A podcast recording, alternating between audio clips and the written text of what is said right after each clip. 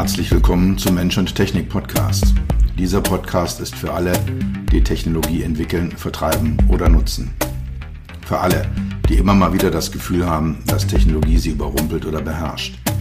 Für alle, die verstehen wollen, was Technologie mit uns macht und wie wir unser Leben zurückbekommen. Dieser Podcast ist für die, die Technologie sexy machen wollen. All die Produktentwickler, Designer, UX-UI-Profis, Produktmanager, CTOs, CEOs und für dich. Mein Name ist Dr. Peter Röska, für meine Freunde auch Dr. Peter. Ich bin dein Gastgeber und freue mich, dass du dabei bist.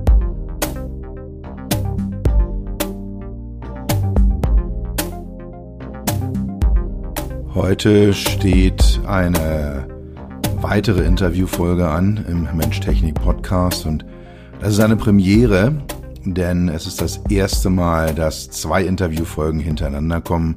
Vor zwei Wochen war es der Thomas Föhringer-Kuhnt, der sich für ein Interview zur Verfügung gestellt hat und diese Woche ist es Frederik Diederichs. Ich kenne Frederik seit vielen, vielen Jahren und ich wusste gar nicht mehr, wie und wo wir uns kennengelernt haben. Er kann sich dran erinnern und erzählt das auch gleich zu Beginn des Interviews. Er ist eine super spannende Persönlichkeit, kommt aus der Fraunhofer Welt, ist also ein Mensch, der sowohl Forschung als auch industrielle Anwendungen im Blick hat. Wir haben im Moment ein Projekt, in dem wir zusammenarbeiten. Da können und dürfen wir auch drüber reden. Das ist ein öffentlich gefördertes Projekt. Aber auch darüber wird Frederik ausführlich reden. Kurze Anmerkung noch, wir hatten ein bisschen Probleme mit der Internetverbindung, von daher ist die Soundqualität nicht ganz so gut, wie ich es gerne hätte. Aber es lohnt sich. Frederik, wie gesagt, ist eine spannende Persönlichkeit, hat viel zu erzählen. Und ich wünsche euch viel, viel Spaß mit dieser Interviewfolge. Ich habe die große Freude und die große Ehre, heute Frederik Diederichs als Podcast-Interview-Gast zu haben.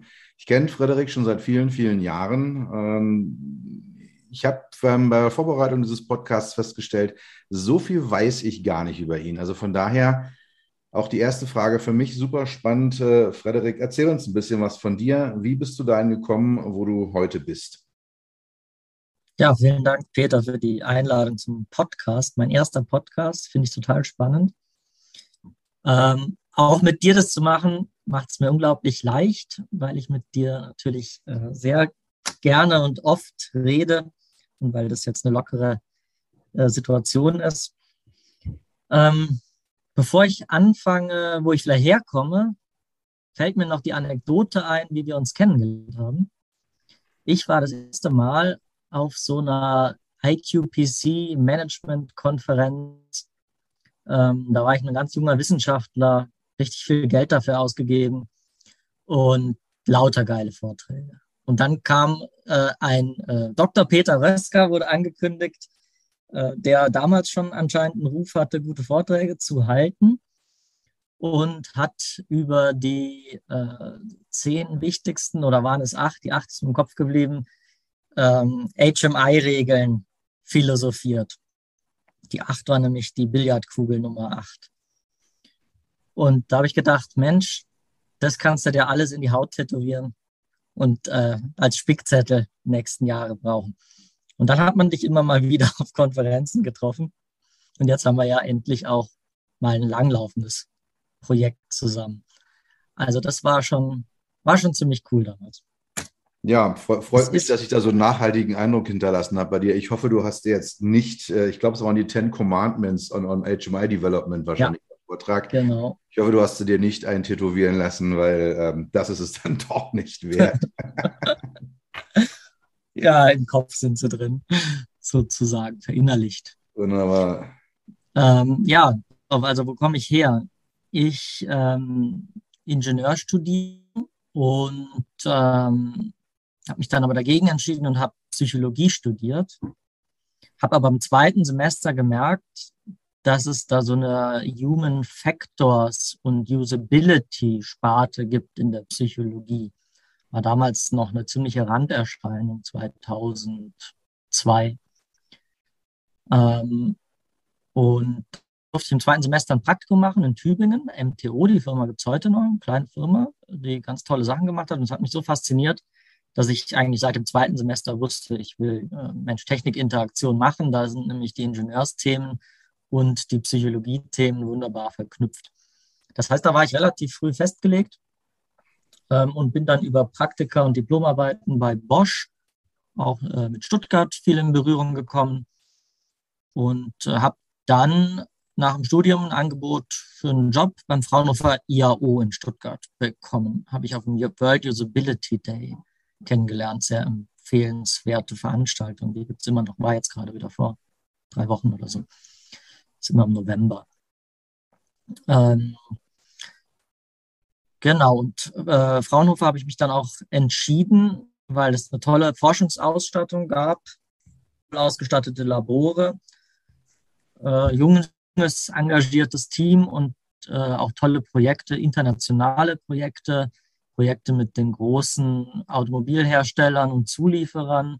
Und trotzdem aber diese Unabhängigkeit in der Forschung äh, und für verschiedene Auftraggeber auch forschen zu können und Fraunhofer als sehr großes Unternehmen auch mit einer gewissen ja, Sicherheit ähm, und äh, ja, guten Prozessen äh, hat mich damals sehr angezogen. Und dann bin ich auch zwölf Jahre bei Fraunhofer, beim Fraunhofer IAO geblieben, bin ja immer noch bei Fraunhofer. Äh, und habe da tolle Projekte bearbeitet, später auch geplant äh, und akquiriert. Große Projekte, kleine Projekte, gute Projekte, sehr gute Projekte, auch Projekte, die nicht so gut gelaufen sind. Und habe immer mehr gelernt, was eben gute Projekte ausmacht, Projekterfolg, aber auch die Dynamik in so einem Projektteam, wie man die ähm, gestalten kann, sodass das auch von allen Partnern dann auch als gutes Projekt wahrgenommen wird. Und nachdem ich immer wieder in gute und schlechte Projekte gerutscht bin, sozusagen, habe ich gedacht, ich müsste mal eins selber koordinieren. Wie es geht, wüsste ich doch jetzt eigentlich, um sicherzustellen, dass ich mal wieder auf jeden Fall ein gutes Projekt habe. Jetzt habe ich das äh, tatsächlich ähm, vor der Brust sozusagen und merke natürlich, wie äh, schwierig das ist, aber wie viel Spaß es auch macht und habe da mit Continental einen tollen Partner in der Projektleitung, die natürlich auch wahnsinnig viel Erfahrung in Projektmanagement und so haben. Da komme ich her und da stehe ich eigentlich jetzt, muss man sagen. Ja, ja, über Kali werde ich dich nachher noch mal ein bisschen, ein bisschen befragen. Mhm. Äh, bin ja auch, bin ja auch in dem Projekt mit drin. Erstmal noch mal eine Frage zu dir, zu dir persönlich. Was bringt dich jeden Morgen dazu aufzustehen? Was, was treibt dich beruflich an? Mhm. Ja, es treibt mich beruflich an. Es gibt natürlich die, die, den inhaltlichen Antrieb, dass mich äh, schlechter HMI, viele von uns in dem Bereich Human Factors und HMI was mich natürlich auch treibt, sind die Kontakte mit den Projektpartnern, mit den Kollegen ähm, und äh, ja, wie man einfach zusammenarbeitet und zusammen ist und Ziele erreicht. Das ähm, fasziniert mich einfach auch und ich bin zwar ein Freund vom Homeoffice, aber die fehlenden Kontakte, die, die stören auch Zoom und, und Teams und so. Das kann schon viel ersetzen. Aber so ein gemeinsames Mittagessen fehlt mir noch. Bin ein großer Verfechter davon, wenn alle wieder ins Büro kommen, dass wir dann alle am gleichen Tag kommen. Nicht nur einen Tag die Woche oder zwei, aber dann am gleichen Tag. Das lässt natürlich die Pandemielage noch nicht so zu. Aber wenn ich jetzt ins Büro gehe und niemand ist da, weil wir es abgesprochen haben, dass niemand da ist, dann ist es nicht viel ins Büro zu gehen. Die Labor ja, ähm, die ganze, ganze Homeoffice-Pandemielage, klar, das, das belastet uns alle ganz, ganz unglaublich. Äh, aber ich sehe, dass du da bei ganz ähnlichen Themen unterwegs bist, wie das, wie das äh, bei mir der Fall ist. Du hast vorhin noch den World Usability Day äh, erwähnt. Ich hatte jetzt auch gerade wieder mal das, das Privileg, dort einen Vortrag halten zu können beim letzten World Usability Day. Ähm, kannst du zwei, drei Takte dazu sagen, was, was das ist und was sich dahinter verbirgt? Ja, der World Usability Day findet, soweit ich weiß, sogar weltweit an einem Tag im November und wird dann aber sehr dezentral organisiert. Da werden an allen Standorten, äh, ich kenne vor allem für Deutschland, wo sich jemand mit dem Thema Usability, User Experience, Mensch-Maschine-Interaktion beschäftigt, ähm, wird ein Tag organisiert, an dem Themen zur Usability ausgestellt werden. Und zwar mit der Zielgruppe die allgemeine Bevölkerung. Äh, der Eintritt ist da kostenlos. Es gibt aber hochwertige Vorträge und tolle Ausstellungen. Und ähm, es ist eigentlich immer wahnsinnig spannend, weil Usability ja an sich schon so spannend ist, weil viele Alltagsprobleme da gelöst werden. Und das ist auch für mich immer noch das Faszinierende, äh, wenn ich über meinen Beruf spreche, dass da eigentlich jeder mitsprechen kann, jeder eine Meinung zu hat und äh, das ja auch als Psychologe besonders interessant ist, was die anderen Menschen dazu sagen. Und da ist der World Usability eine tolle Plattform, um sich auch als Laie zu informieren und als Profi zu netzwerken. Ja, also sehe seh ich genauso wie du und äh, ein spannender Aspekt finde ich auch, äh, was du gerade noch gesagt hast, das, was wir machen, ist relativ leicht kommunizierbar und interessiert die Menschen auch. Also es hat ja jeder schon mal irgendwie festgestellt, er kann sich jetzt da, äh, findet sich mit irgendeiner Bedienungsanleitung nicht zurecht oder mit irgendeiner Fernbedienung oder mit einer Handy-App oder sitzt sich in ein Auto rein und kommt mit der Navi nicht klar. Das sind ja alles Themen, die wir alle schon mal erfahren haben und äh, ähnlich, ich sag mal, das ist so wie bei, bei Produktdesignern oder bei Köchen oder bei Architekten man löst ja mit so einer, so einer HMI, mit einer Oberfläche sofort eine Emotion aus und die Leute reagieren darauf. Und also für mich ist es sowohl ein starker Vorteil, weil es eben so einfach kommunizierbar ist, aber es ist eben auch ein starker Nachteil, weil eben jeder auch glaubt, äh, dass das eine Meinung dazu haben darf. Mhm. Ja, aber äh, die Meinung nehme ich immer gerne auf und finde sie bereichernd. Man kann ja nicht immer alles umsetzen gerade in der Forschung, wo wir uns ja viel bewegen, natürlich auch in der Entwicklung, aber gerade bei Fraunhofer verstärkt in der Forschung, da ist natürlich auch jedes Problem erstmal willkommen und eine Herausforderung und weckt den Forschergeist.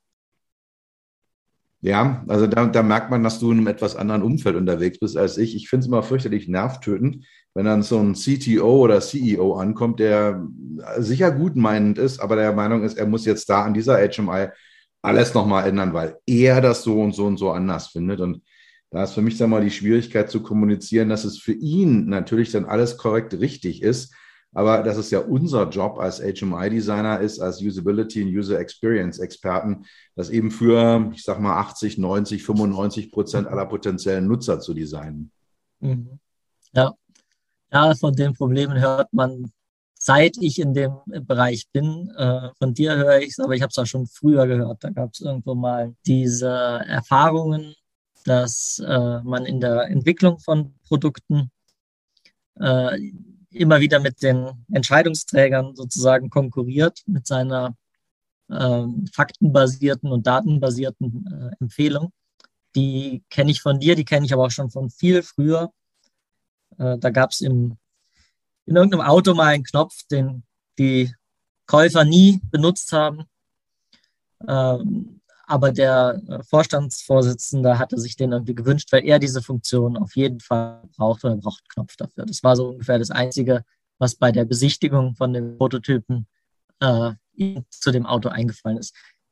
Da war es ja auch typisch, wenn die Usability, gerade Usability sehr gut ist, merkt man sie ja gar nicht mehr. Ja, das ist ja auch so ein, so ein Phänomen. Also wenn, wenn wir einen guten Job gemacht haben, dann, dann äh, bemerken die Leute eben einfach nicht, dass da Unmengen an Arbeit drin steckt, äh, dass das einfach alles läuft. Aber genau das ist ja eben auch so ein, so ein hohes Ziel, was, was, was wir haben. Mhm. Gut, machen wir mal einen Schritt weiter. Ähm, ich habe ja schon das Projekt Carly erwähnt. Da geht es so um künstliche Intelligenz im Automobilumfeld. Du hast schon mit Conti einen der großen Partner erwähnt aus deiner Sicht, äh, was macht Carly oder was ist Carly überhaupt und was macht Carly für dich so spannend? Ja, mit Carly ähm, bin ich auch gewechselt äh, ans Fraunhofer IUSB. Das ist ein anderes Fraunhofer Institut. Da gibt es ganz viele. Und am Fraunhofer IUSB ist der Schwerpunkt auf Driver Monitoring, also auf Fahrerzustandsbewertung und die Interaktion mit technischen Systemen basierend auf den Fahrerwünschen und Fahrerintentionen. Und äh, rund um dieses Thema geht auch Kali. Kali steht für künstliche Intelligenz, für adaptive und responsive und levelkonforme Interaktionen im Fahrzeug der Zukunft. Also ein ziemlich langer Titel, deshalb abgekürzt Kali.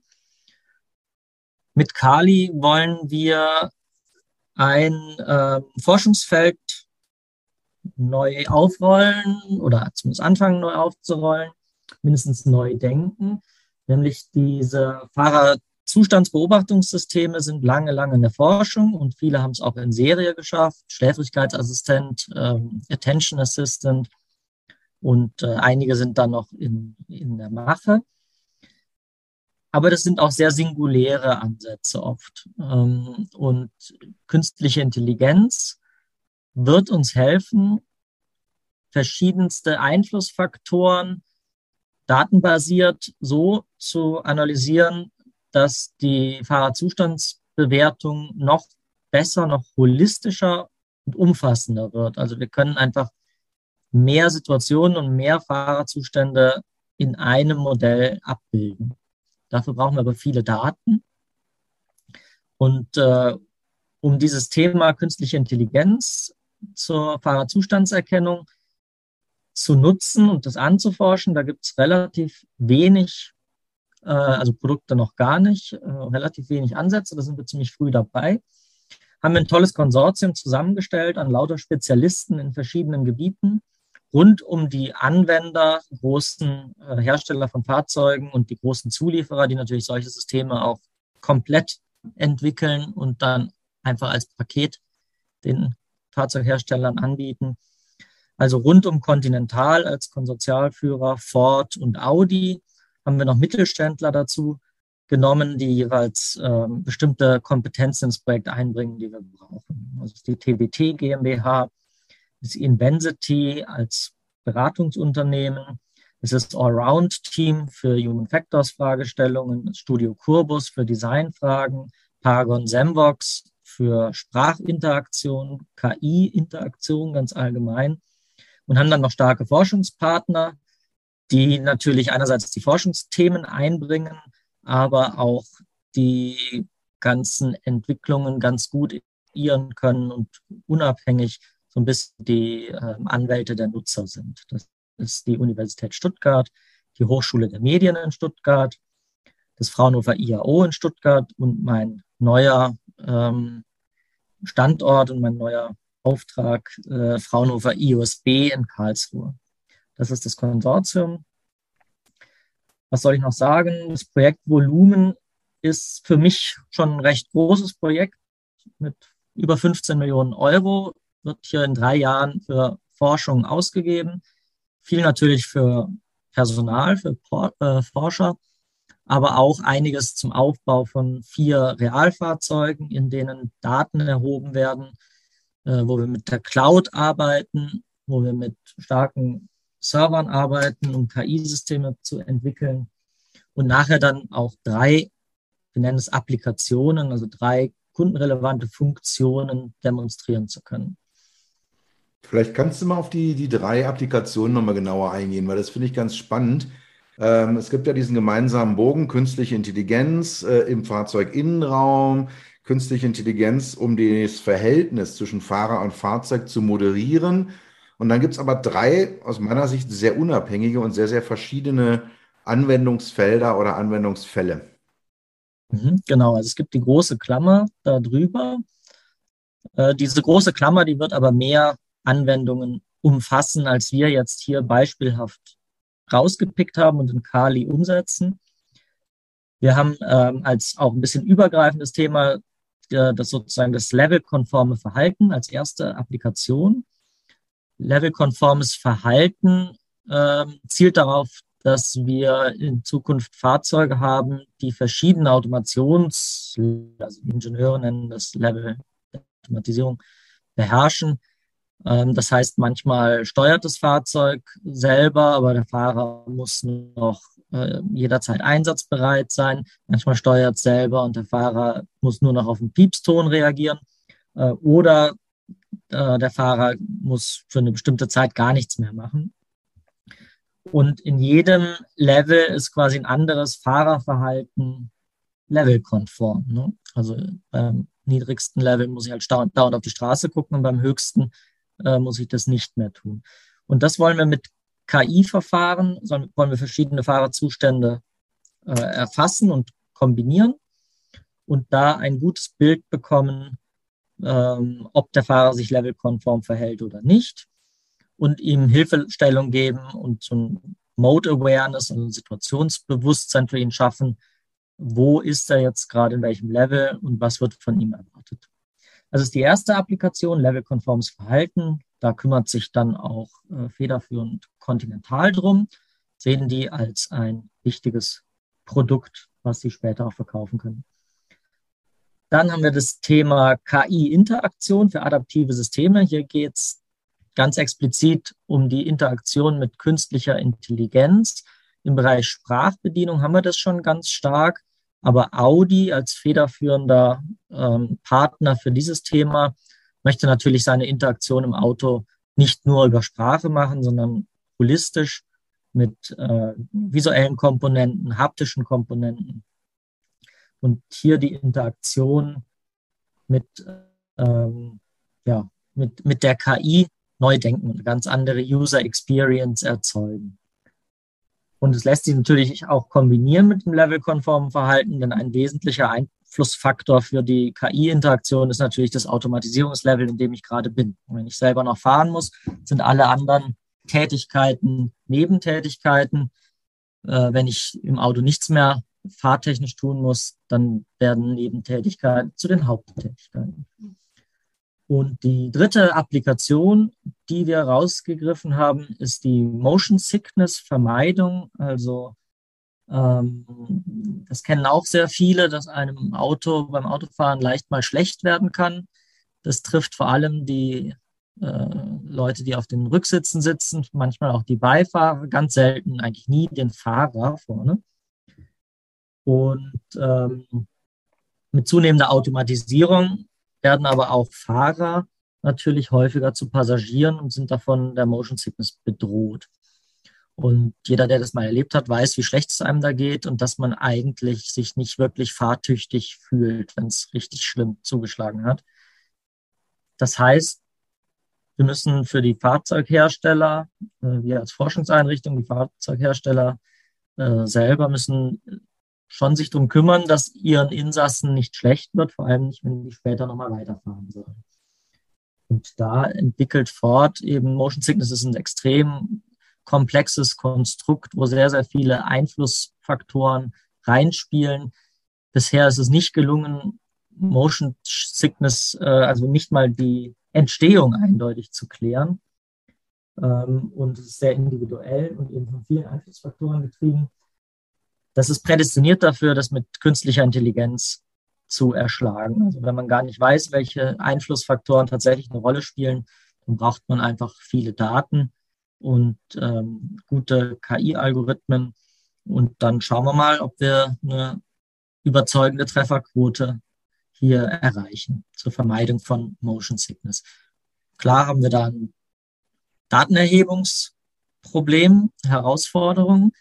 Ähm, wir haben aber schon ein bisschen Vorerfahrung im Bereich äh, Motion Sickness und tatsächlich sind viele Betroffene, die häufiger unter Motion Sickness leiden, bereit für die Forschung und für die Entwicklung solcher Systeme ähm, auch äh, als Probanden zur Verfügung zu stehen und dann bis zum Anfang, also machen die nicht besonders stark Motion Sick, aber bis zum Anfang der Motion Sickness äh, auch in solchen Projekten teilzunehmen als Probanden.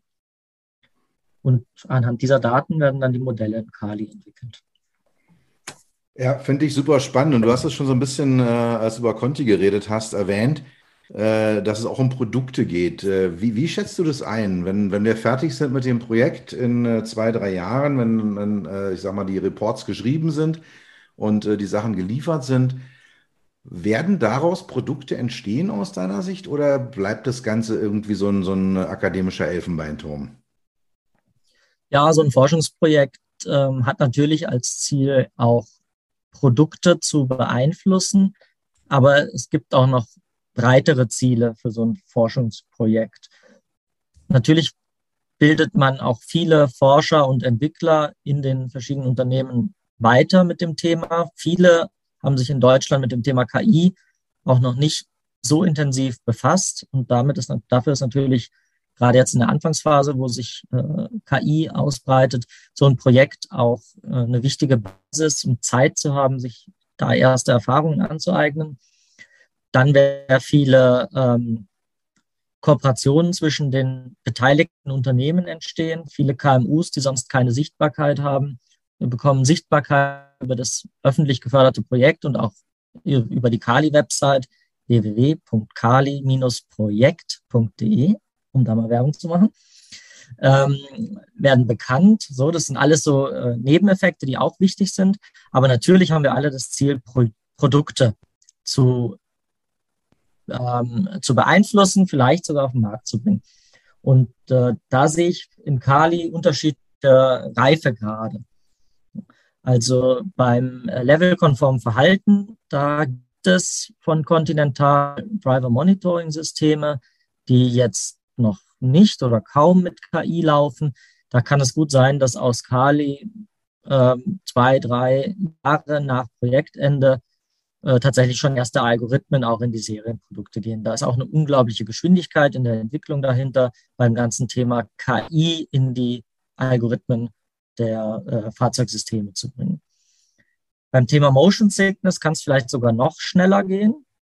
Hier könnte man sich sogar vorstellen, dass man ähm, nach dem Projekt, relativ kurz nach dem Projekt, auch eine App oder ein ähm, äh, ja, Delivery on Demand äh, Download-System bei Ford einführt, äh, wo rein über eine Softwarelösung schon ein erstes Motion Sickness Vermeidungsmodul oder App eben fürs Fahrzeug verfügbar wird. Werden wir sehen. Wir, äh, hängt natürlich da stark davon ab, wie, äh, wie erfolgreich wir jetzt in der Forschung und Entwicklung sind.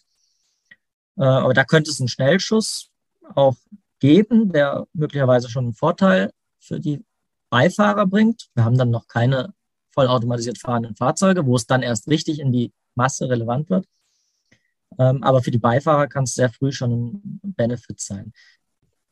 Klar kommt es dann erst in der übernächsten Fahrzeuggeneration in Serie, wird es ausgeliefert, ähm, aber nachrüstbar ist es durchaus denkbar. Und bei Audi äh, das Thema KI-Interaktion, da ist auch ähm, sehr viel Bewegung drin. Und äh, Audi hat da schon Fahrzeuge im Blick, die in der Pipeline sind, wo erste Kali-Ergebnisse auch einfließen sollen. Ob man die dann als Kali-Ergebnisse erkennt, das ähm, ist bei so einem komplexen HMI möglicherweise äh, nicht mehr zu erkennen. Und gerade auch die KI-Interaktion wird sehr, sehr viel sozusagen unter der Haube äh, auch ja, lösen, was der Nutzer gar nicht mitkommen, mitbekommen muss. Ne? Wo wir wieder beim Thema gute Usability kriegt man gar nicht mit wären. Ja, war, war jetzt genau mein Gedanke auch. Wir haben wieder unser gleiches Problem, wenn wir einen guten Job machen und, und ein sauberes, sauberes Resultat liefern, dann merkt es der Nutzer am Ende gar nicht. Der ärgert sich immer nur dann, wenn es nicht funktioniert, wenn irgendwas nicht sauber ist. Mhm. Gut, wir sind schon so ein bisschen bei Zukunftsthemen angekommen. Ähm, was kommt äh, demnächst in der Autoindustrie? Du sitzt ja auch ein Stück weit an der Schnittstelle. Du hast ja vielleicht auch äh, Kraft deines Amtes, möchte ich mal sagen, oder aus deiner Position heraus, die Möglichkeit, das eine oder andere auch mal zu sehen, was in Zukunft passiert, ähm, oder auch mit zu beeinflussen über die einzelnen Projekte, in denen du drin bist. Wie siehst du die Lage der Autoindustrie im Moment und was passiert da in der nächsten Zeit? Mhm. Ja, eine spannende Frage, über die man ähm, immer wieder und auch lange diskutieren kann. Je mehr ich drüber nachdenke, ja, sind die Entwicklungen für mich eigentlich relativ klar, die technischen Entwicklungen, die kommen, ja, sind eigentlich vorhersehbar, wenn nichts Unvorhersehbares dazwischen kommt. Und das kann halt immer wieder passieren. Jetzt haben wir eine Pandemie, äh, bei äh, Sharing äh, ändert sich dadurch auch schon wieder sehr viel. Ne? Und auch der öffentliche Verkehr, der natürlich stark gepusht worden ist, um den äh, CO2-Ausstoß insgesamt zu reduzieren, äh, leidet jetzt durch so eine Pandemie. Aber es können natürlich auch technische Innovationen dazwischen kommen, es können politische äh, Umwerfungen dazwischen kommen. Also das macht es natürlich schwer, eine Vorhersage zu machen. Aber wenn nichts dazwischen kommt, dann kann man sich schon an das sogenannte Case-Paradigma halten, denke ich. Ähm, C für Connected, A für automatisiert, S für Shared, das schreibe ich immer noch in Klammern, und E elektrisch. Das sind die großen Zukunftsthemen, ähm, mit denen man sich beschäftigt. Und was viel schwieriger ist abzuschätzen, ist, wie lange das dauert, bis diese vier äh, Zukunftsthemen quasi so vorherrschend sind, dass man sagt, jetzt sind wir da angekommen.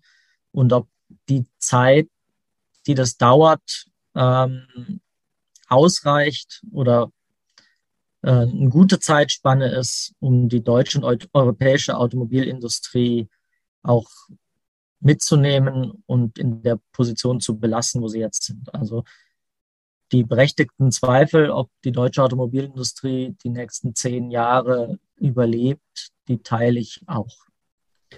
Ja, also zehn Jahre, es, ist, es sind große Schiffe, die da unterwegs sind, aber ähm, und es sind Produkte, die viel langlebiger sind als jetzt Handys. Ja, wir haben immer doch das Nokia-Beispiel vor Augen. Die deutsche Automobilindustrie, die Manager sind auch gewarnt von dem Nokia-Beispiel. Das war ähm, mit Sicherheit ein wichtiger, äh, ein wichtiges Lehrstück.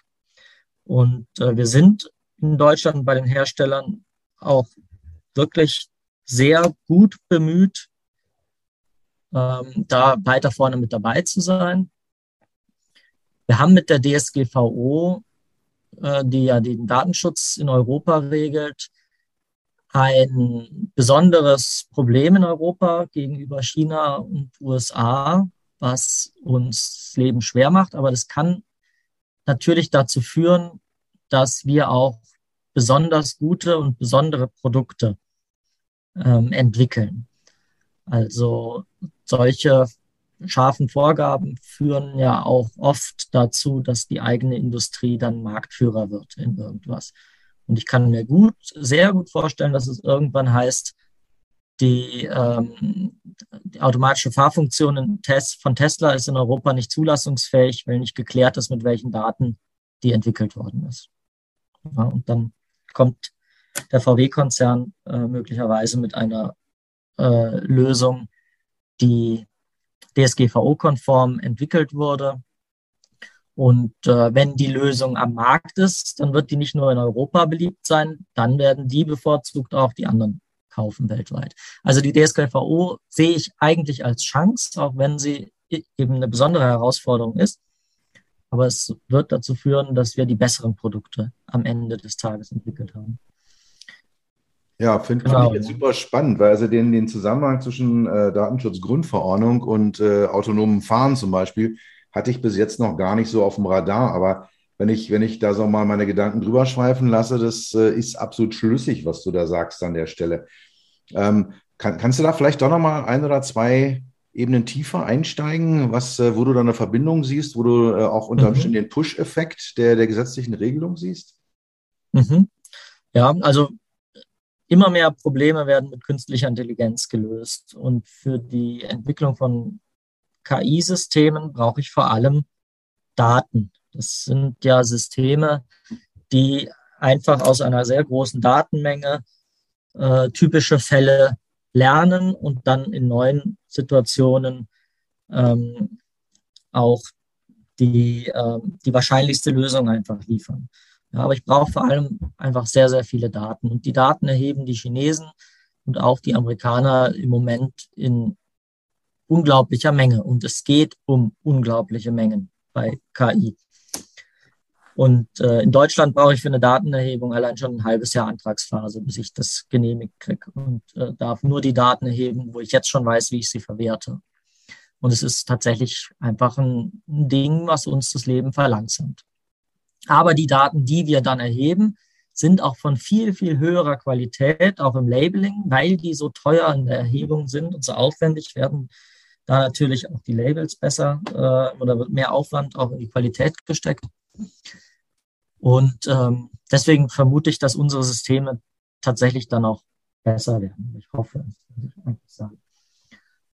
Und okay, ähm, ja. ja, das kann ein Wettbewerbsvorteil werden, aber ja, das, das, Wichtigste ist eigentlich, wenn wir von dem reinen Engineering-Ansatz, ja, ich, ich mache äh, Requirements und dann gucke ich, äh, wie ich das Auto äh, früher gebaut habe und dann baue ich es so ähnlich, nur ein bisschen besser wieder weiter. Wenn wir davon wegkommen wollen zu KI-Systemen, dann brauchen wir Daten. Hm, ja, also spannend, spannend. Wie gesagt, äh, da hast du jetzt bei mir einen neuen Gedanken eingepflanzt, äh, auf dem ich mit Sicherheit noch weiter drum rumbrüten werde und der mit Sicherheit auch Output entsprechend haben wird.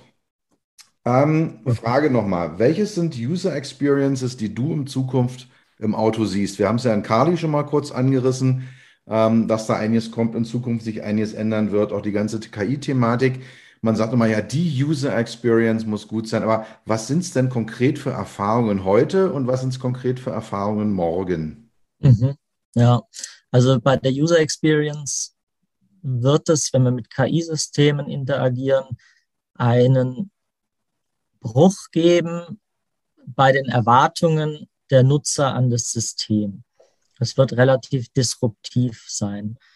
Heute erwarten wir von einer guten User Experience, guten Usability, dass ein System vorhersehbar ist, dass es verständlich ist, dass es logisch ist, dass ich äh, die Dinge dort wiederfinde, wo ich sie das letzte Mal hatte. Ähm, und dann fühle ich mich damit wohl. Das heißt, der Mensch passt sich an das starre und fixe ähm, User Interface an. Das kann der Mensch auch sehr gut und fühlt sich dann irgendwann auch sicher und kompetent in der Bedienung. Wenn ich mit KI interagiere, dann wird es viel häufiger so sein, dass ich eine, einen Wunsch äußere, wahrscheinlich über Sprache relativ viel, ne, oder ein Problem habe, das automatisch erkannt wird. Und dann wird die KI im Moment, ja, Google ist ja auch eine KI, Google liefert dann ähm, 900.730 äh, mögliche Lösungen für dein Problem. Und die ersten zehn guckst du dir an. Und im Fahrzeug werden wir uns nicht mal die ersten zehn angucken und in Zukunft, sondern wir werden ähm, wahrscheinlich eine Lösung präsentiert kriegen und uns dann relativ schnell entscheiden müssen, können wir mit der Lösung leben?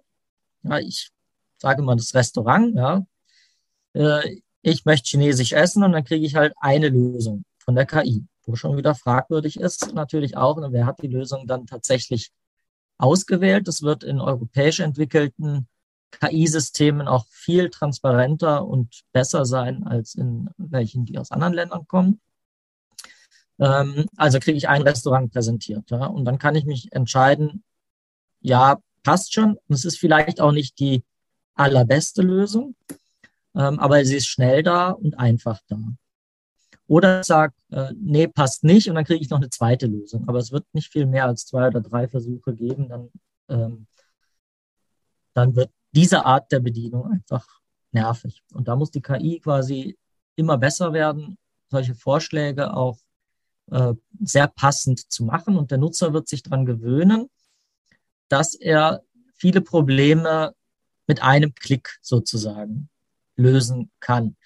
Und dann wird er solche altmodischen Systeme, Menüführungen, tiefe Menüs einfach ja, als altbacken betrachten. Und hier steckt auch das große Risiko drin, der in, ich weiß nicht, wann das soweit ist, in fünf oder zehn Jahren, der dann noch die alten HMIs im Fahrzeug hat, der ist halt ein Auto, was mehr dem Stand der Technik entspricht. Deswegen müssen wir uns alle jetzt auch damit befassen, wie sieht die User Experience und wie sieht die Mensch-Maschine-Interaktion in Zukunft aus und müssen auch dann gute Systeme haben. Ja, spannend. Also sehe seh ich ähnlich wie du, dass, dass da wirklich disruptive Änderungen anstehen, äh, auch eben gerade durch das Thema künstliche Intelligenz im, im User Experience Umfeld. Ich weiß nicht, ob wir in 10 bis 15 Jahren heutige HMI-Systeme, ich sag mal so Pebble-Hopping, äh, Menü äh, gesteuerte, ähm, schon als altmodisch empfindet oder ob es dann doch noch äh, Anwendungsfälle gibt. Aber dass das irgendwann passieren wird, da gehe ich 100 Prozent mit. Mhm. Frederik, wir sind schon sehr weit fortgeschritten in der Zeit. Wir sind eigentlich durch. Wir sind eigentlich auch schon so ein bisschen über die äh, geplante Zeit hinaus. Von daher zum Schluss nochmal eine Frage an dich. Gibt es noch irgend so ein Stückchen Weisheit, so, so ein Nugget, äh, was du meinen Hörern mit auf den Weg geben möchtest? Ja, also ähm, ich bin ja lange bei einem Arbeitgeber geblieben, ähm, aber da gab es immer was Neues. Jetzt habe ich halt mal den Standort gewechselt, jetzt gibt es wieder noch mehr Neues. Und in der Zeit habe ich gelernt, dass es sich wirklich lohnt, immer wieder bei Neuem sogar frühzeitig dabei zu sein. Gut, das ist natürlich auch eine Forschereigenschaft, ähm, aber Veränderung und Neues frühzeitig angehen hat sich ähm, für mich in aller Regel wirklich als Bereicherung ausgestellt. Ich habe es jetzt in einem ganz anderen äh, Bereich mal wieder festgestellt, äh, als die Masken eingeführt wurden in Deutschland, kurz äh, nach Beginn der Pandemie, haben wir bei Fraunhofer ähm, ganz früh angefangen, Masken zu tragen. Ja, da war es einem noch peinlich, draußen mit der Maske rumzulaufen. Äh, bei Fraunhofer war das klar, hey, jetzt Maske, wir bauen selber welche und ähm, waren sofort Masken verfügbar und alle mit Masken rumgelaufen. Und ähm, das ist halt dann das Neue. Ja, und dann probieren wir das aus. Und es ist auch nicht perfekt. Wir haben alle zig verschiedene Masken durchprobiert und so weiter. Äh, aber wir waren dem Trend äh, wirklich sehr früh voraus und ähm, dann auch, ja, als es dann zum Standard wurde, kannten wir uns sehr, sehr gut aus. Und das gilt für Themen wie äh, Elektromobilität, habe ich am Anfang mitgekriegt, ist ja auch schon vor zehn Jahren gewesen äh, wo wir uns sehr, sehr früh mit befasst haben. Äh, dann mit dem automatisierten Fahren. Als wir angefangen haben, uns damit zu befassen, ähm, hieß es noch, ja, das ähm, wurde schon fünfmal angekündigt und ist 20 Jahre später immer noch nicht äh, in, in, zum Laufen gebracht worden. Das wird nichts. Das ist nur eine hohle, hohle Ankündigung. Da haben wir uns bei Fraunhofer schon intensiv mit dem Thema auseinandergesetzt. Und äh, jetzt mit dem Thema KI ähm, und der, der Interaktion und KI im Fahrzeug, Innenraum, da ist auch noch erstaunlich wenig bisher passiert. Und da steigen wir jetzt auch frühzeitig ein. Und ähm, das hat sich eigentlich immer für mich persönlich so bewährt, nicht am Alten festzuhalten. Frederik, das ist ein perfektes Schlusswort und das trifft auch mein Denken und auch die Intention, die ich mit diesem Podcast habe, perfekt. Dass man nicht an dem Alten festhält, sondern dass man die Veränderungen frühzeitig angeht, erkennt und entsprechend nach vorne treibt. Ich bedanke mich ganz, ganz herzlich. Es äh, ist äh, schon relativ spät geworden jetzt. Äh, ich wünsche dir noch einen schönen Abend und nochmal ganz, ganz herzlichen Dank dafür, dass du mir deine Zeit für meinen Podcast geschenkt hast. Ja, danke, Peter. Vielen Dank und bis bald. Ich freue mich.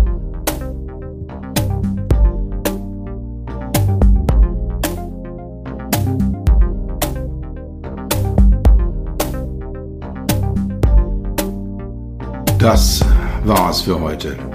Ich bedanke mich dafür, dass du Zeit mit mir verbracht hast. Du hast etwas für dich getan, was dir keiner mehr nehmen kann. Für einen weiteren Austausch findest du mich auf LinkedIn und auf meinen Webseiten www.peter-rösker.com, Rösker mit OE und SS oder unter www.beyond-hmi.de. Bis zum nächsten Mal. Pass auf dich auf und bleib gesund.